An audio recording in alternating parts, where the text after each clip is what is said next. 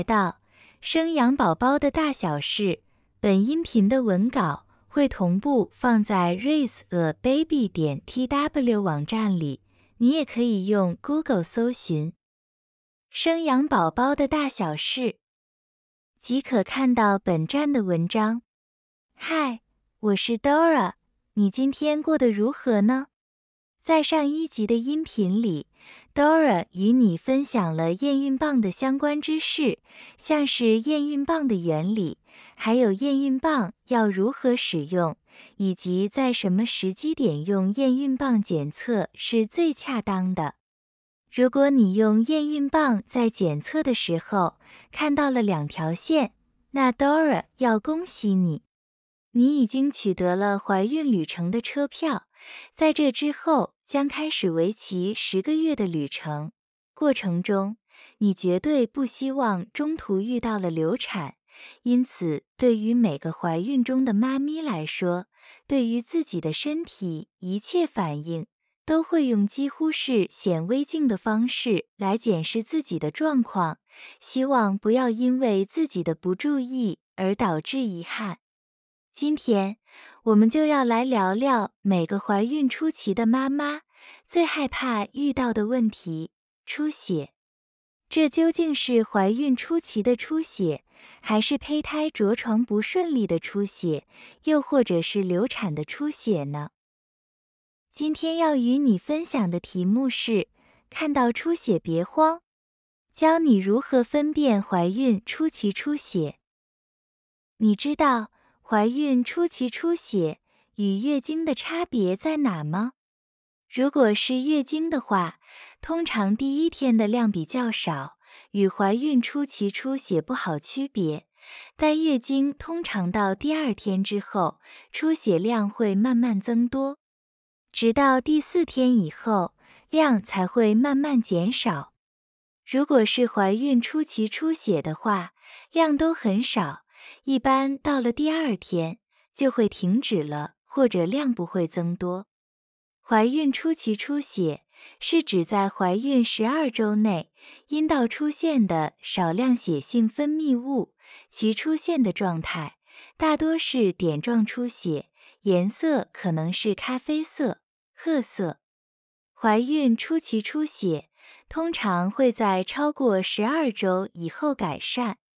大约有四分之一的孕妇会在怀孕初期出现不同程度的出血现象，但只要不是大量血块或流血，只需要观察就好。如果是大量的出血，最终有一半以上的孕妇会流产，提早结束旅程。因为每个怀孕的孕妇都有可能会经历孕期初期出血的状况，轻微一点的。只要好好休息，就可以继续往怀孕的下阶段前进。严重一点的，就会在这个关卡流产，结束旅程。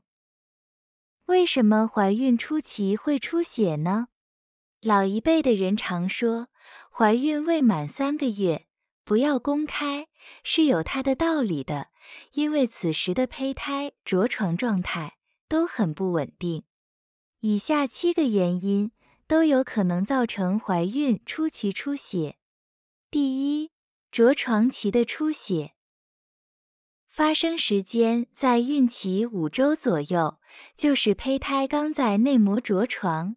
此阶段，它的出血量不多，会呈现少量的咖啡色或粉红色。着床期的出血不用过于紧张，只需要多休息。等到怀孕的周数大了，就会改善。第二，黄体素分泌不足，卵母细胞排出卵子之后，就会变成滤泡，开始分泌黄体素，用于增厚子宫内膜，使得胚胎可以顺利着床。所以，如果黄体素不足，内膜将会剥落出血。这也是大多数孕妇在怀孕初期会遇到的出血原因。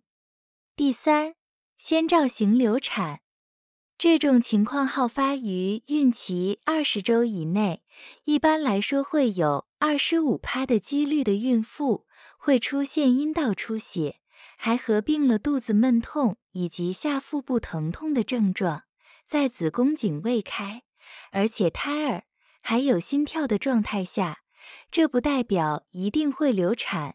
其实有先兆性流产现象的孕妇，只要胎儿有心跳，就有九成以上的几率可以保住它。只是说，如果在怀孕的过程中已经有先兆性流产的现象，那么在怀孕的中后期就必须要留意可能会有早产的风险。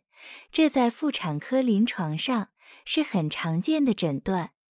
第四，子宫外孕。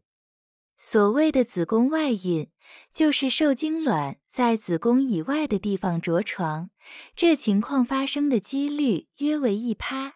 因着床在子宫以外的地方，导致逐渐发育的受精卵使输卵管管壁膨胀，会导致管壁破裂。子宫外孕的出血通常发生在怀孕七至八周。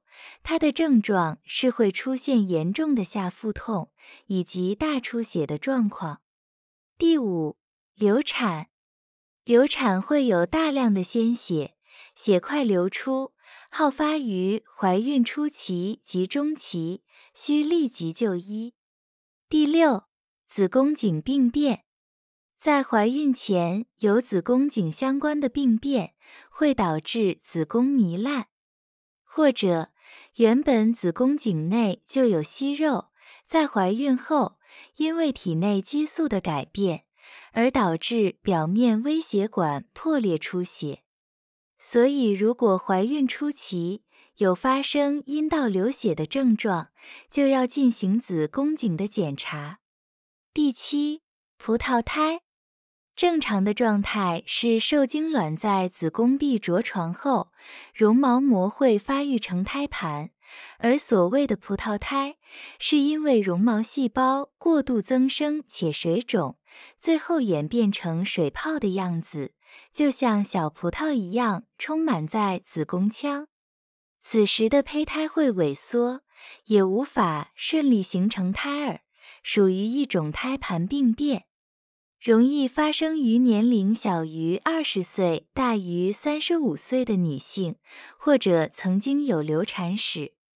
怀过葡萄胎的孕妇，她会出现的症状是严重的孕吐或心悸。如果曾经怀过葡萄胎的孕妇，需更注意是否再次怀有葡萄胎。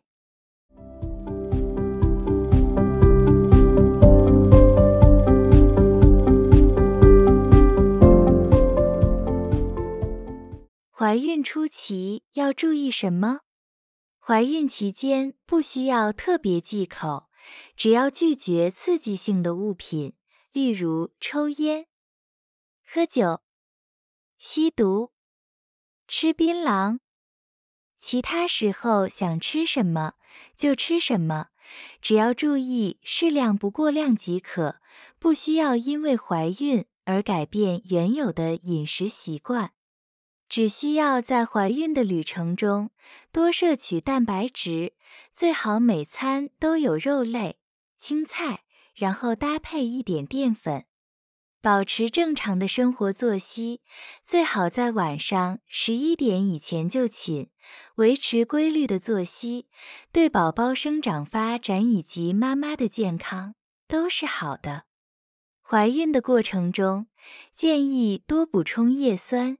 其实，在备孕之前就可以开始摄取叶酸，有助于宝宝的神经的发育，且能改善孕妇的疲劳感。除了叶酸以外，也需要多摄取铁质、维生素 D 三、钙片、藻油、维他命 B 群等等。这些营养素可以透过食物摄取，或者透过营养品摄取，对宝宝的各阶段生长都是有好处的。在怀孕的旅程中，长辈们以及妈妈都会希望孕妈咪多吃点，因为一人吃，两人补。其实这不是正确的做法，在怀孕的过程中，不需要大量的进食，应保持体重均衡增长，避免都把体重养在妈妈身上。另外，在怀孕的前三个月是胚胎着床的不稳定期，以及分娩前的三个月容易有宫缩阵痛感，因此这两个时期不适合进行性行为，以免造成过度的刺激。踏上怀孕的旅程之后，何时可以拿到妈妈手册呢？大致上，只要能听到宝宝的心跳。约莫是六周左右，就可以领取妈妈手册了。拿到妈妈手册之后，就可以开始依照手册内的规划时程，逐一检查，按时追踪宝宝的生长状况。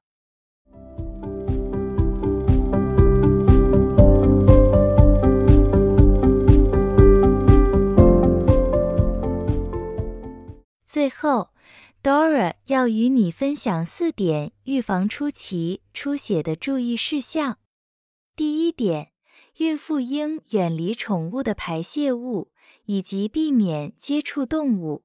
根据医学专家调查，部分猫、狗、禽类动物身上有寄生弓形虫，弓形虫会引起弓形虫病，这病是人畜共患的疾病。